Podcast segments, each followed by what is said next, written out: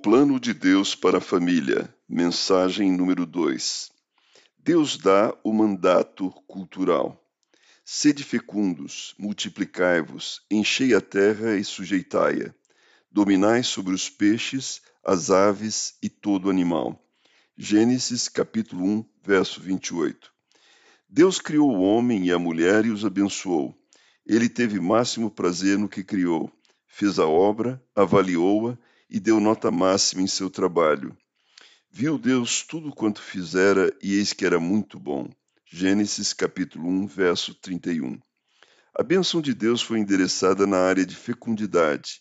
O apóstolo Paulo disse: De um só fez toda a raça humana para habitar sobre toda a face da terra.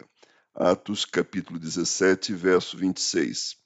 Não viemos dos símios nem somos resultados de uma evolução de milhões e milhões de anos viemos de um mesmo ancestral. Fomos criados com um propósito, qual seja, perpetuar a raça humana e exercer o papel de mordomos da criação. Cabe a nós sujeitar as aves dos céus, os animais do campo e os peixes do mar.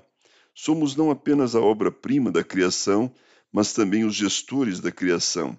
Assim escreve o rei Davi: Deste-lhe domínio sobre as obras da tua mão, e sob seus pés tudo lhe puseste ovelhas e bois, todos, e também os animais do campo, as aves do céu e os peixes do mar, e tudo que percorre as sendas dos mares. Salmos, capítulo 8, versos de 6 a 8.